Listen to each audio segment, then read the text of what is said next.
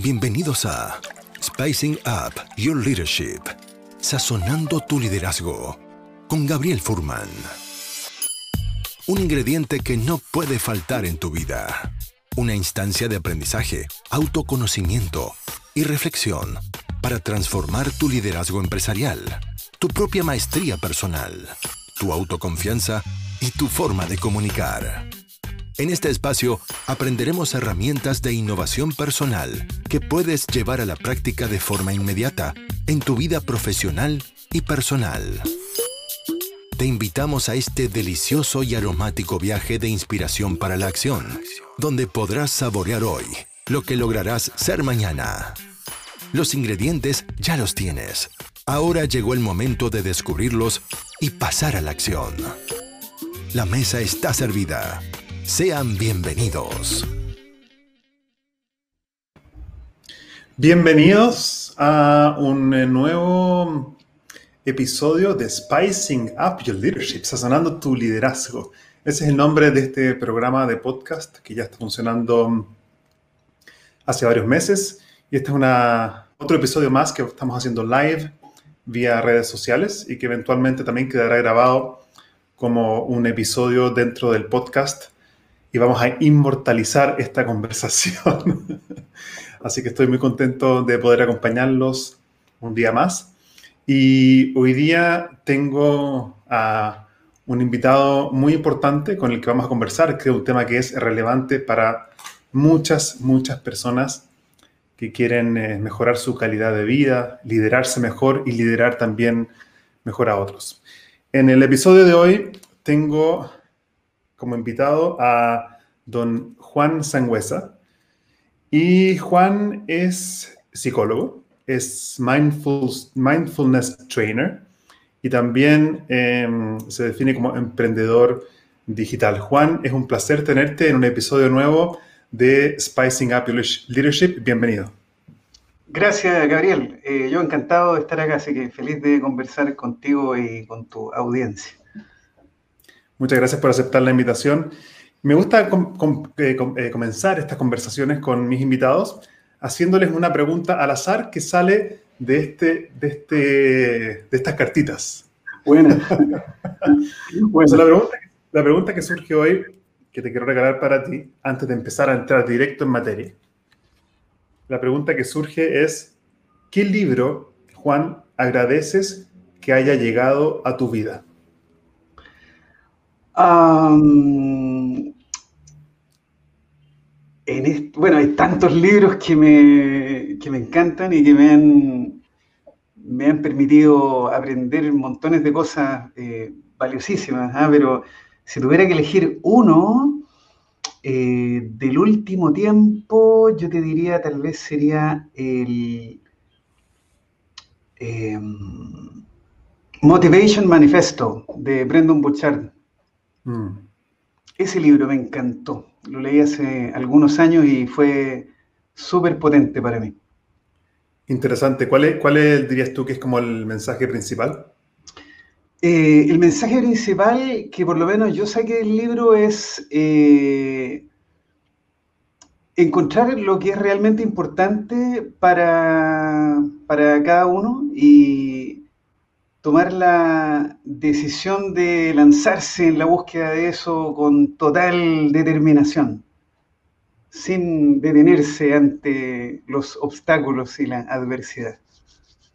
Qué potente, qué poderoso mensaje y siento que también este podcast, este programa, en realidad creo que es producto un poco de esa determinación que yo tomé hace algunos meses, gracias también al apoyo de mi señora, de lanzarme y ejecutar nomás. Qué bueno. Sí, yo creo que esa es la mejor estrategia siempre, sobre todo cuando hay cosas que son muy complicadas y que requieren mucho trabajo. Si lo pensamos mucho, es fácil quedarse ahí estancados. Sí. Una vez escuché una frase en esa línea que dice análisis igual parálisis a veces. Oye, Juan, te quería mm, agradecer nuevamente por tomarte el tiempo de compartir con nosotros este espacio. En ambos tenemos agendas muy ocupadas y entonces agradezco eh, el tiempo mm, tuyo para esta conversación. Y obviamente podríamos conversar de tantas cosas, de mindfulness, de eh, déficit atencional, de tantas cosas que tú eres experto, pero quería concentrar la conversación de hoy, estos 40, 45 minutos aproximadamente, sobre el impacto que el sueño tiene en nuestras vidas y cómo un mejor sueño al final se traduce en una mejor calidad de vida. Me parece. Sí, creo que hay tantos y, me gustaría que la conversación sea súper práctica, con tips prácticos que una vez conversamos también por teléfono. Y para comenzar, quería preguntarte, primero, ¿cuándo en tu vida empezaste a prestarle especial atención al sueño? Eh, mira, la verdad que para mí eh, ha sido como un tema de toda la vida este asunto de eh, saber con, una conciencia bastante palpable que dependiendo de la calidad y cantidad del sueño que tengo en la noche es cómo se desenvuelve para mí el día siguiente. Entonces me acuerdo desde chico siempre haber tenido problemas con, eh, qué sé yo, que no me quería acostar temprano, quería hacer cosas, eh, y cuando dormía poco o no dormía lo suficientemente bien, eh, al otro día me sentía súper mal. Entonces es como algo que tengo conciencia desde chico, haber tenido más de alguna dificultad con el, eh, por un lado, con el tema de tener que dormir, que para mí era como, y hasta el día de hoy, o sea, para mí el tema de tener que acostarme es como que, oye, se acabó el día y quisiera hacer tantas cosas y no me alcanza el tiempo. Y ya para mí eso desde chico siempre fue un problema. O sea, y, también la otra parte que es, digamos, sentirme mal si es que no había dormido lo suficiente y por lo tanto tener que eh, estar consciente también de, oye, tengo que acostarme una hora prudente para poder estar bien al otro día. Ahora ya con mayor eh, precisión en términos de cuándo me decidía a enfocarme bien en esto y buscar una solución fue eh, el 2000, 2014 em, que estaba eh, en Estados Unidos haciendo la certificación como instructor de mindfulness. ahí tomé conciencia súper fuerte de la, de la diferencia que hacía tener una buena noche, un buen dormir en cuanto a mi capacidad de concentración y de eh, rendimiento cognitivo al otro día. ¿ya? estaba con hartas cosas, tenía mucho que hacer, mucho que estudiar, estaba con hartos proyectos y realmente que empecé a darme cuenta. Yo creo que por un lado la práctica de mindfulness me ayudó como a, tomar más contacto de los efectos que tenía eh, el haber dormido bien eh, o no tan bien al otro día. Gracias por compartir esa historia y mm, siempre me ha llamado tanto la atención, Juan, como la cantidad de horas en nuestra vida que pasamos en la cama. Es, en un día de 24 horas, si dormimos, no sé, entre 6 y 8, bueno, es un porcentaje bastante alto de la, del, porcentaje de un día de 24 horas de, de todo ser humano. Sí, sí. Claro, y por eh, eso uno, piensa, oye, eh, por, alguna razón será que tenemos que dormir tanto, tiene que, tiene que haber algún proceso ahí importante para la vida que nos obliga a, para lo que yo pensaba antes, perder tanto tiempo. Y qué terrible tener que estar inconsciente ahí tantas horas cuando yo podría estar leyendo, estudiando, aprendiendo, eh, qué sé yo, viendo una película. Muy poderoso, muy potente. Y mm, antes de entrar como en técnicas quizás para, mejorar nuestra calidad de sueño, ¿por qué crees tú que el sueño impacta tanto en nuestra calidad de horas despiertos? Perfecto. mira, lo que ocurre es que durante el sueño hay una serie de procesos que, que ocurren eh, en el cerebro y en el cuerpo en general eh, que son súper importantes para el funcionamiento del organismo que, biológico que somos. Entonces, eh, esto está súper estudiado. Yo no soy experto en la parte como fisiológica de, la, de los mecanismos del sueño. Sé algunas cosas que son importantes, sobre todo para el, funcionamiento cognitivo y que tienen que ver con eh, procesos que ocurren en el cerebro principalmente. Y hay cosas que ocurren ahí durante la noche en las distintas etapas del sueño, porque hay distintas etapas con distintos grados de profundidad del sueño, en que tienen lugar estos procesos que son súper, súper, súper importantes eh, para el funcionamiento cerebral. Entonces, una de las cosas que se ha descubierto hace poco y que antes no se sabía, o sea, todo el mundo decía, oye, es súper importante el sueño y se sabía que eh, dormir menos o tener un sueño de mala calidad tenía un impacto negativo en distintas mediciones de rendimiento cognitivo, pruebas neuropsicológicas, atención, aprendizaje, concentración, etc.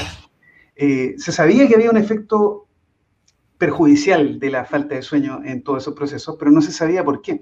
Y hace poco se descubrió que hay un mecanismo de, que tiene que ver con la limpieza de toxinas del cerebro que ocurre durante el sueño y que si no dormimos lo suficiente, el proceso este no ocurre.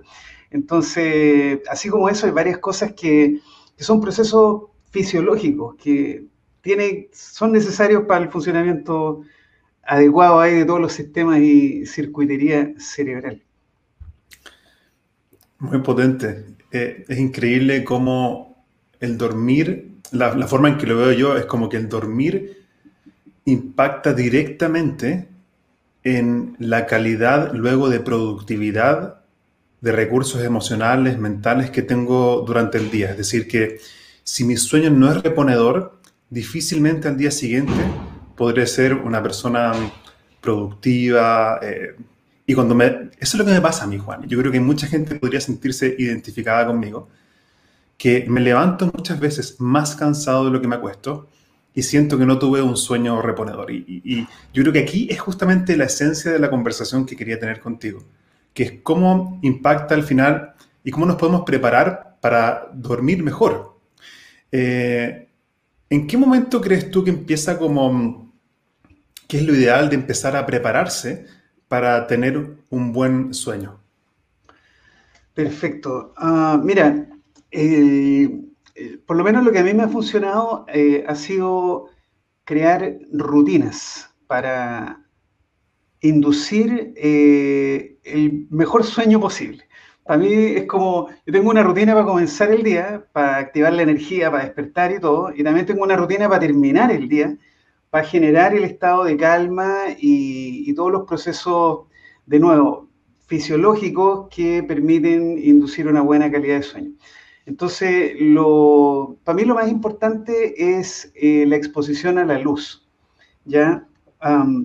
¿Por qué razón? Porque en el fondo este tema del sueño y, y la vigilia, si, tal como decías tú, pasamos muchas horas durmiendo, y es una cuestión que es cíclica. O sea, si te fijas, nosotros seguimos un ritmo que se ajusta al ciclo de luz y oscuridad del lugar donde estamos en el planeta, porque obviamente la Tierra está girando y por lo tanto tenemos un ciclo de luz y oscuridad en que hay una cierta cantidad de horas en que está de noche y a lo largo de miles de millones de años de evolución en este planeta, la mayoría de los animales eh, estamos adaptados para funcionar en, torno a ese ciclo de luz y oscuridad.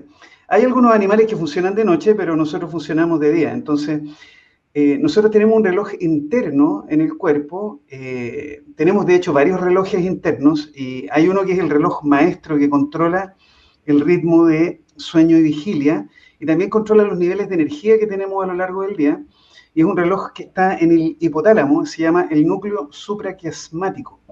Y resulta que en ese núcleo, ese núcleo está conectado directamente con la retina, o sea, eh, el hipotálamo está conectado directamente con la retina porque hay eh, células receptoras de luz en la retina que comunican directamente con el hipotálamo. El hipotálamo le pasa la señal al núcleo supraquiasmático, que es este reloj maestro, y eso está sincronizado de manera muy delicada con eh, los niveles de luz que hay afuera. ¿ya? Eh, y bueno, hasta que se inventó la electricidad y empezamos a tener luz eléctrica eh, en la noche que nos permitió extender las horas de exposición a la, a la luz para poder seguir haciendo cosas. Hasta ese momento nuestro reloj interno estaba perfectamente sincronizado con el sol y la oscuridad. con la luz diurna, digamos, y la oscuridad. Entonces, eh, a partir de la electricidad y sobre todo actualmente con la exposición a la luz de los aparatos eh, digitales, computador, tablet, teléfono, etcétera, eh, es que este ciclo está como desajustado. O sea, nuestro reloj biológico está en la mayoría de las personas, creo yo, desajustado en cuanto a la sincronización que teníamos antiguamente con el ciclo natural de luz y oscuridad. Y interesante que empezaste a hablar de estas como rutinas eh, para empezar a inducir un sueño más productivo, si es que podemos hablar de un sueño productivo. a veces quizás la mejor forma de ser productivos en el día es siendo productivos durmiendo, es decir, tener un sueño de calidad. Y me parece tan potente eso que dices tú como empezar a inducir el sueño y prepararse para dormir. ¿Cómo, ¿Qué cosas específicas, estrategias específicas podrías recomendar que te han servido a ti para tener, para empezar a inducir un sueño más efectivo? Claro, eh, justamente eh, un poco la idea era contarte eso y me fui por el lado de los relojes biológicos y se me arrancó un poco la moto, pero básicamente la idea eh, va por ahí, o sea, el factor más importante creo yo es la exposición a la luz. Entonces, mm. lo que yo trato de hacer y lo que a mí me ha funcionado súper, súper bien a lo largo de los últimos años es evitar lo más posible exponerme a fuentes de luz brillante en la noche. ¿ya? Entonces, eh, eso implica que trato de no prender la luz en mi casa, trato de funcionar con la luz natural. Eh, si necesito luz en la noche, generalmente uso velas, eh, que yo sé que para mucha gente eso puede sonar súper excéntrico, pero la verdad es que para mí realmente el sueño es una prioridad absoluta. O sea, para mí es la prioridad número uno para poder el otro día funcionar lo mejor posible. ¿Ya? Entonces, eso es una cosa. Eh, trato de no exponerme a la luz brillante. Igual, si de repente, no sé, pues estoy viendo tele o algo, eh, utilizo unos anteojos especiales que bloquean la luz azul. Eh, eso es bien importante, que de todos los tipos de luz, la luz de frecuencia azul es la más perjudicial para el sueño. Porque esa se mete ahí, como te decía, por la retina, llega al hipotálamo y activa en el núcleo supraquiasmático una una sustancia que se llama melanopsina. la melanopsina inhibe la melatonina. La melanopsina es la sustancia que se activa para mantenernos despiertos. Entonces, eh, si hay que eliminar un tipo de luz eh, fundamental es la luz azul que emiten los aparatos digitales, o sea, el teléfono, el computador, el tablet, etc. Y para eso una solución es eh, utilizar, por ejemplo, en el computador hay, una, hay un software que se llama Flux, eh, que es gratuito, se puede descargar y lo que hace es filtrar eh, o modificar el espectro de luz que transmite la pantalla del computador de manera tal que no te expongas a luz eh, azul. ¿ya? En el teléfono, por ejemplo, el iPhone tiene una cuestión que se llama el Night Shift, que también lo puedes ajustar para que a partir de cierta hora deje de emitir una luz azul y la pantalla se pone así como media anaranjada. Entonces, eso serían como dos cosas que yo hago, pero religiosamente eh, en la tarde, desde las 6, 7 de la tarde, para evitar esa influencia eh, perjudicial de la luz azul, la luz brillante en general, pero principalmente la luz azul en la calidad del sueño. Eso sería como lo primero. ¿ya? Para mí lo más importante es el tema de la luz. En segundo lugar, eh, lo otro que hago es tratar de comer temprano, ¿ya? tratar de comer temprano, tipo 6, 6 y media más tardar. Eh, para que los procesos ahí digestivos no interfieran también con el, con el sueño. Eh, eso es bien importante porque el reloj circadiano, el reloj biológico, también se activa con la comida. Al comer también se genera una, una activación del reloj. Entonces es importante sincronizar el timing de las comidas con eh, ciclo más grande, digamos, de, de 24 horas de, de, luz y sombra. ¿ya? lo otro que hago es que trato de desconectarme temprano del trabajo y desconectarme lo más posible para no estar eh, en mi mente dándole vuelta a las preocupaciones, tareas pendientes, cosas que tengo que hacer. Eso para mí es una fuente, pero de segura de insomnio. Si me pongo a trabajar o me pongo a ver cosas de trabajo, en la tarde eh, seguro que me voy a, me voy a desvelar. ¿ya? Eh, otra cosa que hago también que es súper para mí importante es que eh, las cosas que tienen que suceder antes de quedarme dormido, trato de hacerlas temprano y con tiempo. ¿ya? Las cosas típicas, pues lavarse los dientes, qué sé yo, Todo, todo el, lo que yo llamo el trámite previo a acostarse, trato de hacerlo con tiempo para no estar apurado a última hora eh, haciendo todas esas cosas antes de acostarme. O sea, la idea es tratar de no estresarse por estar apurado porque me tengo que acostar temprano para quedarme dormido, porque eso me va a generar estrés y no me va a permitir dormir bien. ¿Ya? Eh, y lo otro es que para mí también es súper importante practicar eh, algún ejercicio de mindfulness, eh, de meditación antes de dormir. Y, eso te diría yo que son como los elementos más importantes que yo, que yo tengo en mi rutina nocturna para dormir. Es tan valioso lo que nos estás compartiendo porque es tan accionable. son cosas que podemos hacer y decidir por ejemplo, en mi teléfono, ir y poner el night shift. Yo, por ejemplo, yo desde que conversé contigo hace un par de semanas, en mi teléfono tengo el night, night shift y estoy siguiendo eh, tus indicaciones y creo que siento que despierto ya con eso, es solamente de cambiar el night shift del teléfono. Y lo puse también en el computador, ya creo que hay un descanso más, eh, más efectivo, siento los ojos un poco más descansados y y es increíble cómo el tema de la luz es algo a lo cual quizás no estábamos acostumbrados antes de la invención de la luz eléctrica, como decías tú. Quizás antes seguíamos el cuerpo, biológicamente seguía el ciclo sol, luna, sol, luna. Hoy día tenemos que crearlo conscientemente, por lo que estoy escuchando. Mm, sí, sí.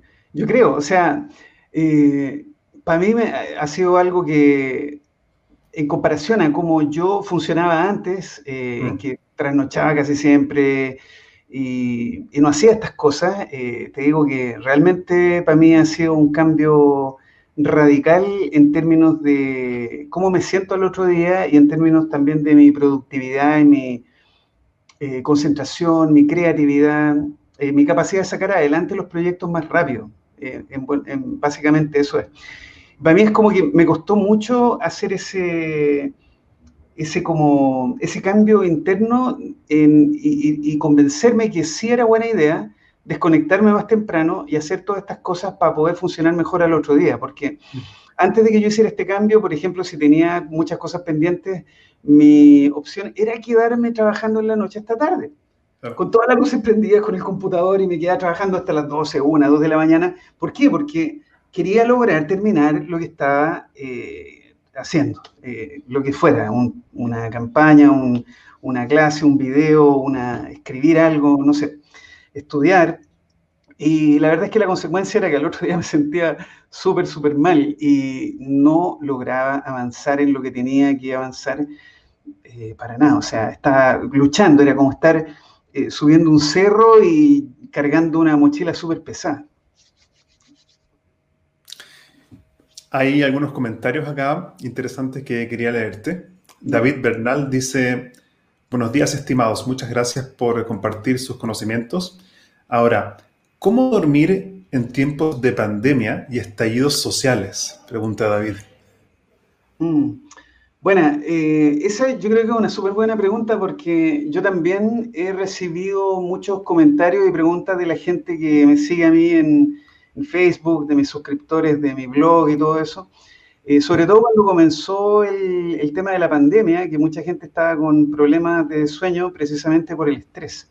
Entonces yo creo que la pregunta eh, va por ese lado, porque eh, situaciones de inestabilidad social o situaciones amenazadoras o preocupantes como, como, como es la pandemia, eh, inevitablemente van a generar un impacto en nuestro estado interno, en nuestro estado emocional, y, eso tiene un impacto en el sueño. Si estamos súper estresados, sobrecargados, preocupados, nerviosos, ansiosos, deprimidos, eso tiene un impacto en el sueño.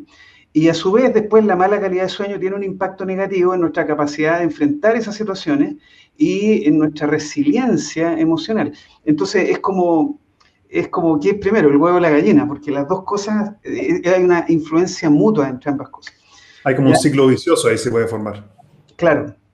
Entonces, eh, buena pregunta y, claro, es súper entendible y es súper frecuente. Eh, yo creo que mucha gente está en, esa, en, ese, en ese problema y han tenido esa, esa dificultad.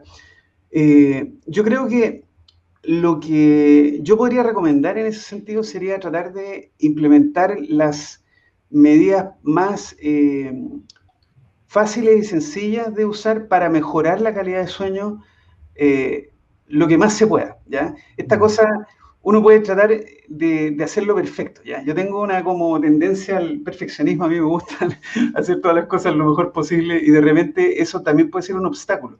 Cuando nos quedamos muy pegados y muy eh, obsesionados con lograr la perfección, por ejemplo en la rutina, la rutina tiene que pasar esto, esto, esto, esto, esto, y después es tan cuadrada la cuestión que si se me desarma, me estreso y al final se echa a perder todo el resultado que yo quería lograr con la misma rutina.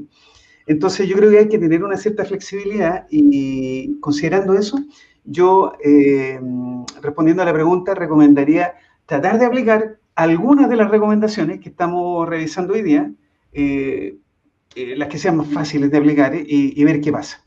¿ya? Porque vale la pena intentar mejorar la calidad de sueño a como dé lugar. O sea, eso va a tener un impacto después al otro día y eso te va a permitir enfrentar las dificultades y las preocupaciones y todo eso eh, de mejor manera. Está muy bueno lo que dices y me encantó ese concepto que dijiste, Juan, como de la flexibilidad en las rutinas también. a veces el querer hacerlo perfecto al final lo que va a hacer es que no hagamos nada al final, o nos preocupemos tanto de que tengo que tener un sueño tan perfecto que al final eso nos da insomnio, ¿cachai? Exacto, tal cual, tal cual, sí. Me encantó el tema de la flexibilidad y de ver cada uno desde mi perspectiva. Es importante que analice su propio contexto personal laboral y aplique lo que es más factible y viable en esas circunstancias, creo yo. Sí, sí, totalmente de acuerdo. Muy bueno. Eh, Aníbal Briseño dice, es difícil tener un sueño de calidad cuando uno se queda en el trabajo. Mm. Sí, ahí, eh, o sea, lo primero que a mí se me viene a la mente, habiéndote escuchado hasta ahora, Juan, es claro, yo creo que la pregunta es qué sí puedo aplicar dentro del contexto. Por ejemplo, el night shift es independiente, creo yo, de lo que estás haciendo. Claro, claro.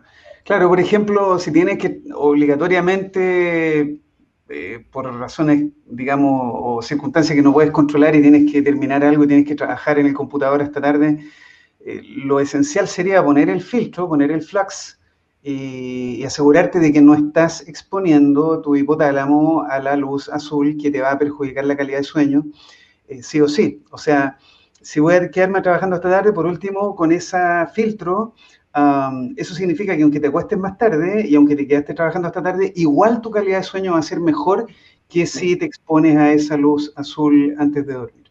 Mm. Excelente. Paula Cortés dice, excelentes temas como siempre, Gabriel. Pero los tengo que dejar, dice Paula, lo veré después. Dice, felizmente, mi sueño es excelente, ya que hago deporte en la tarde luego una ducha y un poco de tele y a dormir. Ese es un buen dato. ¿Qué opinas tú, Juan, del tema del, ejercicio físico? Totalmente de acuerdo. El, ejercicio es súper importante. Lo único sí que yo recomendaría es tratar de no hacer un ejercicio físico muy intenso justo antes de dormir porque el, ejercicio es activante. Entonces, eh, por ejemplo, si yo voy a hacer ejercicio intenso, trato de hacerlo alrededor de las 4 o 5 de la tarde, a más tardar. Eh, un ejercicio para antes de dormir podría ser yoga, ¿ya? Pero no algo muy, muy potente, porque si no, eso probablemente va a hacer que cueste más quedarse eh, dormido. Excelente. Yo también estaba pensando, eh, Juan, en un tema que me mencionaste una vez que conversamos también por teléfono, del tema de la música. ¿Qué rol crees tú que tiene la música para inducir un sueño de calidad? bueno, eso es lo que yo también. Veo que, sonríes. yo tengo el, o sea, a mí me encanta la música y todo, pero hay ciertos tipos de música que a mí me gustan que yo no escucharía o trato de no escuchar en la noche porque también me activan mucho.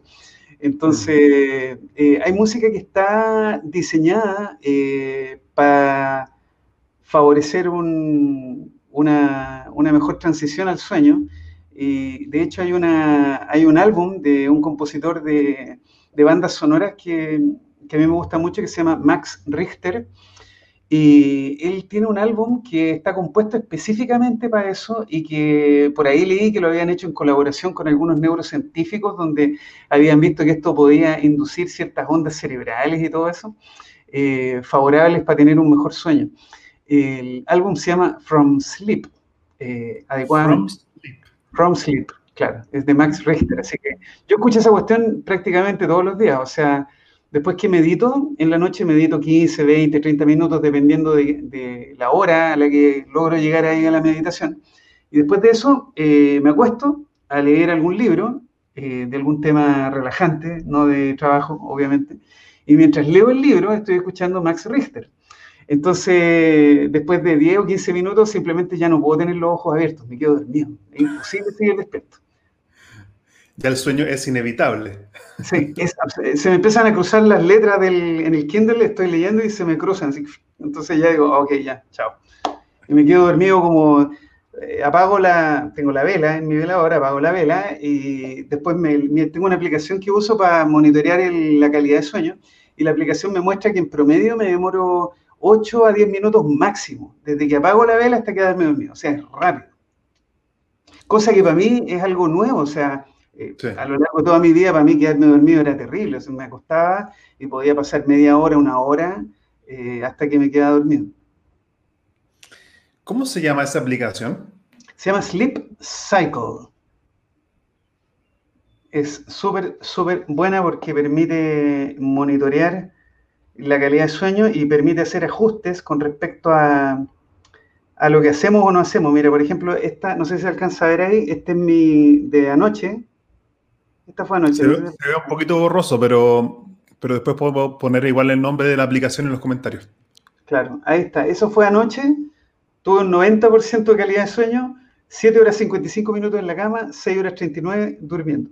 Así que te muestra un gráfico y todas las cosas y te dice ahí, en el fondo la gracia que tienes es que tú puedes anotar cosas que hiciste ese día o que no hiciste ese día y a lo largo de los meses y después de los años te va diciendo cuáles cosas que tú haces o no haces tienen un impacto negativo o positivo en la calidad de sueño. Entonces es bien bueno para tener algo que te... es un tracking de conductual, por así decirlo, para ver qué cosas que hiciste o no hiciste tuvieron un impacto significativo y te lo muestra en términos de porcentajes. Entonces yo ya sé qué cosas tienen un efecto positivo en mi calidad de sueño y bueno, trato de hacer esas cosas y de no hacer las cosas que tienen un impacto negativo. Tan potente, increíble que, que esta aplicación que estás comentando ahora, porque una vez escuché que lo que no se mide no se puede mejorar. Entonces yo creo que el hecho de poder medir nuestra calidad de sueño con esta aplicación que está en el mm. teléfono y la podemos dejar en el velador, nos permite, claro, después ir poder, poder ir calibrando aquellas cosas para poder ir mejorando. Justamente, sí, esa es la idea. Sí, sí, sí. Muy bueno. Valentina Sotela escribe, ¿qué tal esas aplicaciones que se promocionan como Calm, que tienen como sesiones de relajación, al igual que música? Ah, ¿y tienes alguna eh, que recomendar? Pregunta la Valentina respecto a estas aplicaciones. Bueno, eh, Calm eh, particularmente no la he usado, así que no te podría dar una opinión. Eh, he usado otras que son aplicaciones de mindfulness generalmente, donde hay ejercicios de distinto, de distinto tipo para inducir calma, relajación, descanso, etc.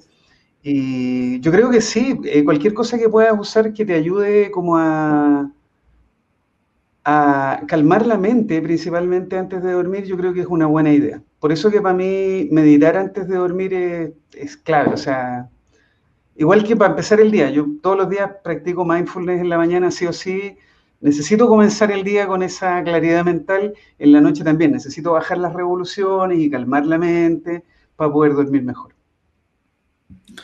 Y cuando hablas, Juan, de una meditación en, la noche antes de dormir, ¿Qué específicamente haces? Ya, ah, mira, eh, dentro del, del, abanico de posibilidades que tenemos en la meditación, eh, hay infinidad de distintos ejercicios y de prácticas que tienen eh, objetivos diferentes. Y, mm, a mí me gusta ir variando personalmente. Siempre estoy buscando hacer algo que me, que me mantenga motivado, principalmente. Mm. Me gusta hacer algo que, estoy, estoy, interesado, estoy trabajando en un tema, en un, en un tipo de foco específico.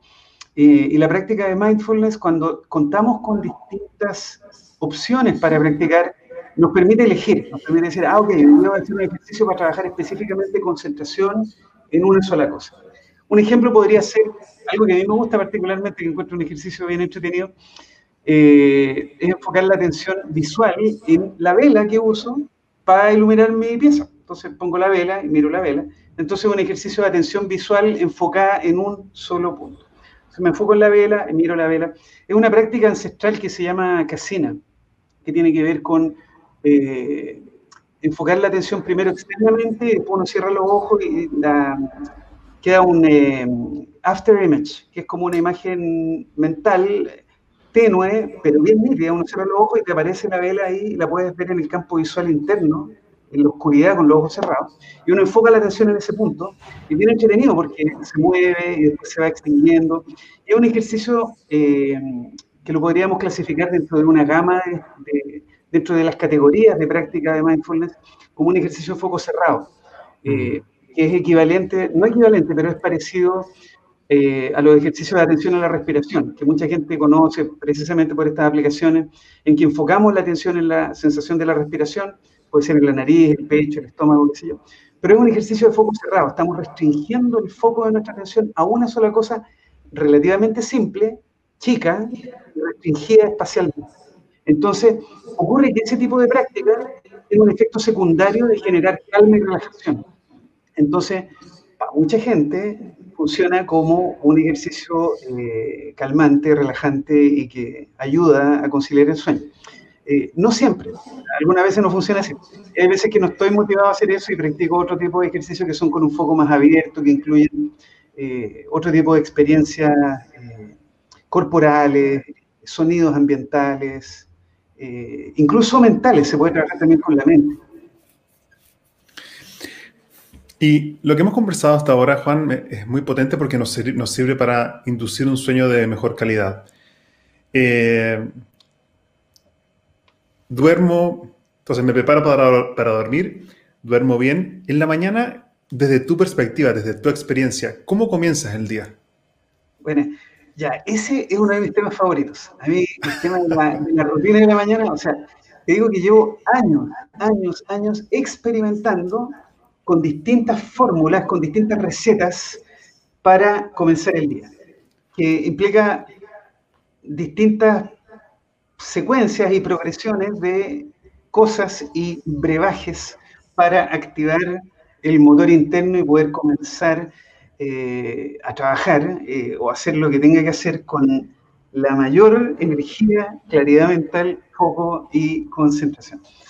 Eh, entonces, sí, a mí me encanta. O sea, ahora tengo una rutina que, estoy, que he estado puliendo en, los últimos meses y, siempre, siempre, siempre buscando cómo mejorarla, jugando con las piezas, cambiando un elemento para allá, para acá, poniendo esto primero, después esto de acá, qué sé yo. Así que eh, sí, súper entretenido. Qué buena, increíble. Y cómo también entonces el, las rutinas aparentemente de la mañana impactan también la energía con la cual me levanto. Entonces no es solamente la preparación del sueño, no es solamente el sueño en sí, sino que también cómo despierto y me empiezo a activar. ¿Cuál es una de tus favoritas hoy? Eh, mira, lo que estoy haciendo actualmente, esta es mi favorita. como tengo ya más o menos amarrado el tema de la calidad de sueño, eh, y me acuesto todos los días. Ah, esa es otra cosa, antes que se me olvide, muy importante. Para mejorar la calidad de sueño, eh, ojalá acostarse siempre a la misma hora. Esta cuestión hay que tener una cierta regularidad porque el, reloj interno, circadiano, funciona mejor cuando hay una regularidad. Entonces, eh, en mi caso, me acuesto casi siempre a las 10 de la noche y a las 10 y media estoy durmiendo, casi siempre. O sea, de repente puede haber un margen ahí, 10, 15 minutos menos o más, dependiendo, pero trato de estar ahí a las diez y media durmiendo. Eso significa que todos los días me puedo despertar eh, alrededor de las 6 de la mañana sin alarma. Yo hace años que no uso alarma, porque, bueno, por un lado no tengo horario, entonces puedo dormir todo lo que sea necesario. En general, trato de darle a mi cuerpo la oportunidad de dormir todo lo que el cuerpo necesita dormir. Si un día duermo hasta las 7, 8, lo dejo. ¿ya? Ahora, generalmente no ocurre así. Muchas veces despierto incluso a las 5 de la mañana, solo, sin alarma, y con buena energía, y sin embargo, igual el, momento de despertar eh, es como que hay que echar a andar todo el sistema. Entonces, naturalmente que, uno anda así como medio, eh, medio atontado. ¿ah? Y, bueno, eh, lo que estoy haciendo ahora funciona más o menos así. Ya me levanto. lo primero, bueno, tomo la aplicación, qué sé yo, hay que poner el, dedo porque te toma el pulso para ver cuál, cómo está tu frecuencia cardíaca al momento de despertar, que es uno de los indicadores que, que considera. Y eh, después de eso, bueno, lo primero, qué sé yo, ir al baño, lavarme la cara eh, y agua. Lo primero, agua. Hay que hidratar el cuerpo porque eh, durante la noche no estuvimos tomando agua y por lo tanto estamos deshidratados y necesitamos agua para que el cerebro funcione. El, el, cerebro sin agua simplemente no va a poder funcionar bien. Entonces tomo agua con vinagre de sidra de manzana orgánico, que tiene un montón de beneficios. ¿ah?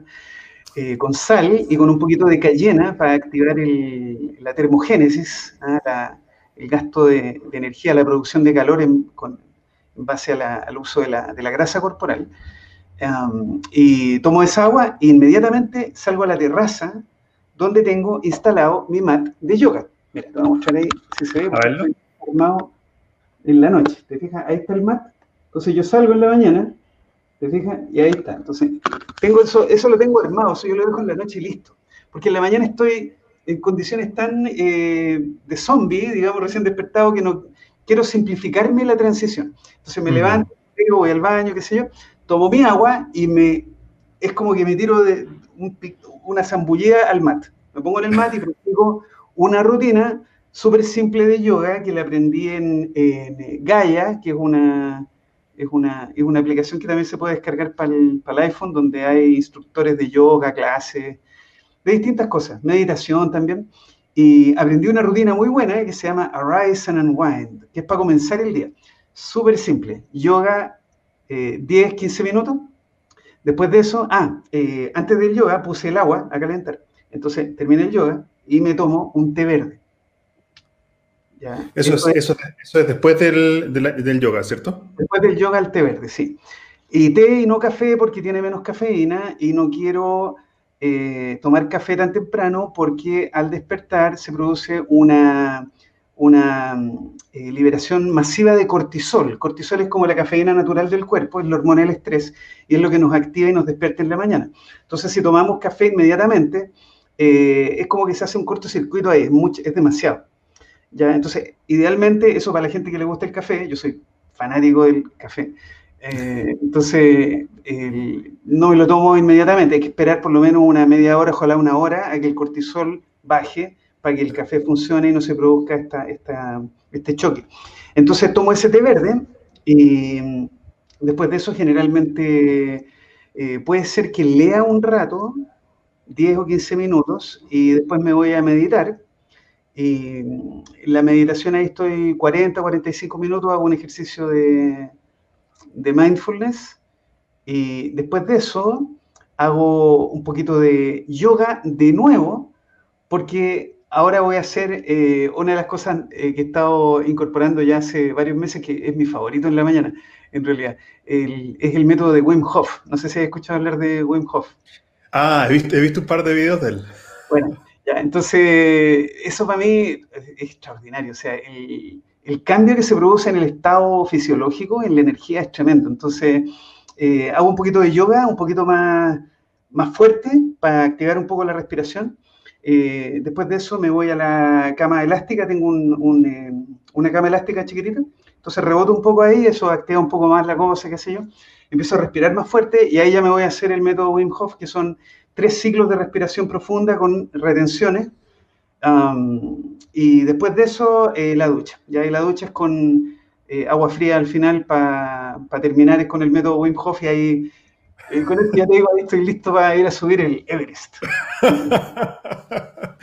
Está genial eso. El tema de la respiración, ¿qué significa? ¿Son respiraciones profundas y retenidas? Claro, son, eh, es súper simple, mira, son eh, respiraciones eh, en que la inspiración es bien profunda, por ejemplo, uno inspira, él dice siempre fully in, así. Sí. Todo el aire y después suelta, y después vuelve a inspirar, pero la exhalación no es forzada. La inspiración es un poquito forzada, es como que uno trata de llenar los pulmones al máximo y después exhalar simplemente soltando el aire. Y son 30 ciclos, perdón, 30 repeticiones de inspiraciones profundas, exhalación suave, de manera tal que se produce como una hiperoxigenación del cuerpo y se produce un cambio en el pH, se produce un cambio en que el cuerpo queda en un estado de mayor alcalinidad momentánea. Entonces, al cabo de 30, 35, 40 respiraciones, lo que se hace es que al final de la última inspiración, exhalas y después te quedas sin respirar. Entonces, quedas sin aire en los pulmones y tomas el tiempo. Ya hay, unas, hay aplicaciones también, por supuesto, para el teléfono. Está la aplicación de Wim Hof y tiene un timer y tú le pones el timer ahí. Y, bueno, uno aguanta lo que más pueda sin aire en los pulmones. Entonces ahí ocurre una serie de procesos eh, increíbles en el sistema nervioso autónomo. Eh, se activa adrenalina, cortisol, eh, se genera mucha energía. Entonces, después de eso, una vez que ya no puedes aguantar más la respiración, tomas de nuevo una inspiración profunda y aguantas ahí 15 segundos, 15, 20 segundos. Y después se repite el ciclo.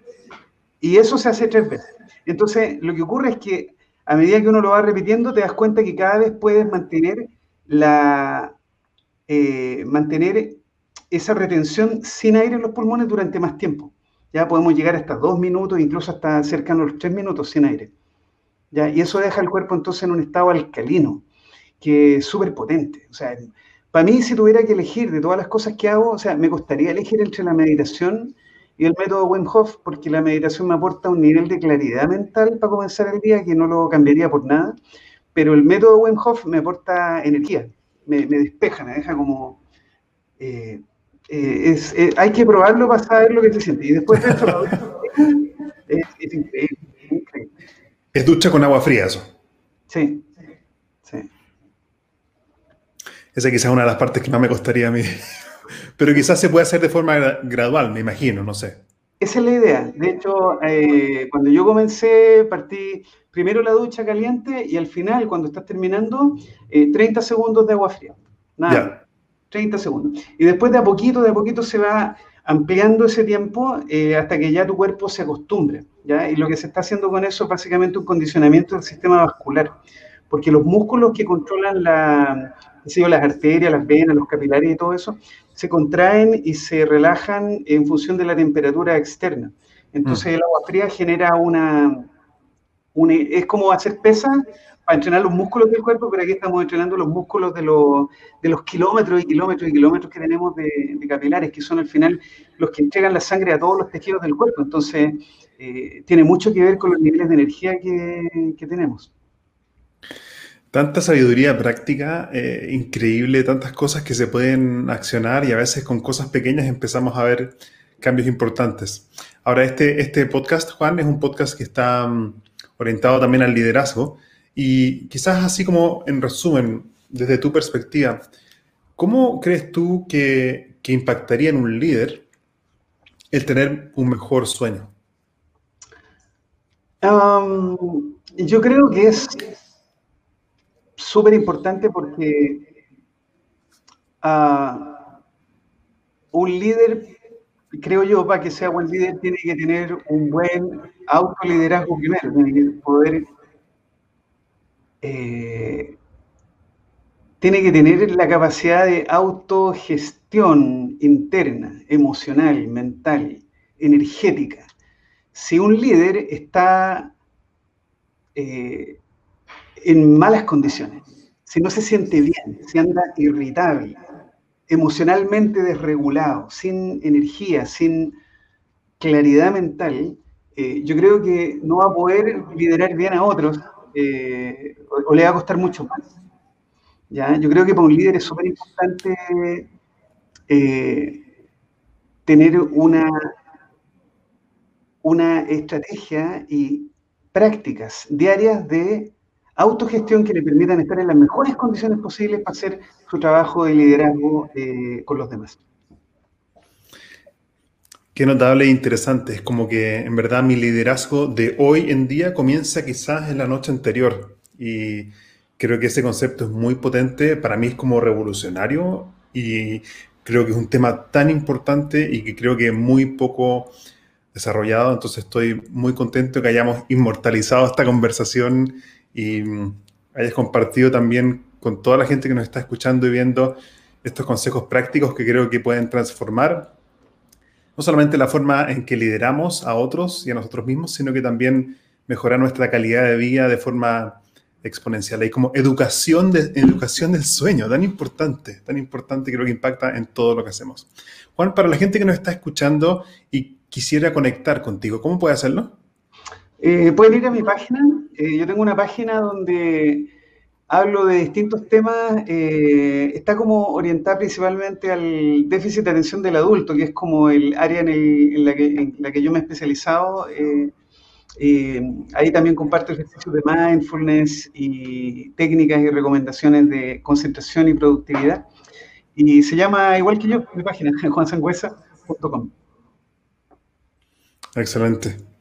Para ir cerrando esta conversación, ¿qué, ¿cómo te gustaría darle un cierre a esta conversación que tuvimos hoy? Eh, simplemente decirle ahí a la gente que, que, está viendo esta cosa que, que vale la pena implementar algunas modificaciones simples en, la forma en que hacemos las cosas en el día a día, porque hay cambios pequeños que pueden tener un efecto grande en nuestra calidad de vida. Entonces vale la pena examinar algunas cosas que hacemos que a lo mejor no, hemos pensado nunca que las podríamos hacer de otra manera y que a lo mejor no se nos ha ocurrido, nadie, nos ha dicho eso, que lo podríamos hacer de una mejor forma, pero que con pequeños cambios podemos lograr eh, efectos eh, potentes. Así que eso. Genial. Juan, te quiero volver a agradecer por tu tiempo, por tu amabilidad y amorosidad de querer compartir todo esto que has aplicado en tu vida. Y me gusta, me gusta mucho eso que combinas como la ciencia, la práctica y también como lo comunicaste también así como de una forma auténtica. Esto es lo que estoy haciendo yo y esto es lo que me ha funcionado, así que me encantó conversar contigo y te quería agradecer nuevamente por tu tiempo. Buenas, Gabriel. Eh, yo te agradezco a ti por haberme invitado. Eh, estuvo súper entretenido, así que espero que sea eh, útil, ¿ah? que sea valioso para tu audiencia y que después nos cuenten ahí cómo les va con las recomendaciones. Buenísimo, Juan. Te deseo mucho éxito en esto. Te mando un gran abrazo y seguimos en contacto. Gracias, que estés bien. Chao. Chao. Chao. Hasta aquí llegamos por hoy con otro capítulo de Spicing Up Your Leadership, sazonando tu liderazgo con Gabriel Furman. Encuentra más material sobre este y otros temas en nuestras redes sociales, en LinkedIn y Facebook como Gabriel Furman. Nos reencontramos en nuestro próximo capítulo para descubrir más herramientas de innovación personal que te servirán en tu vida profesional y personal. Esta cocina siempre está abierta para ti y para todos aquellos que quieran compartir su inspiración para la acción. Hasta la próxima.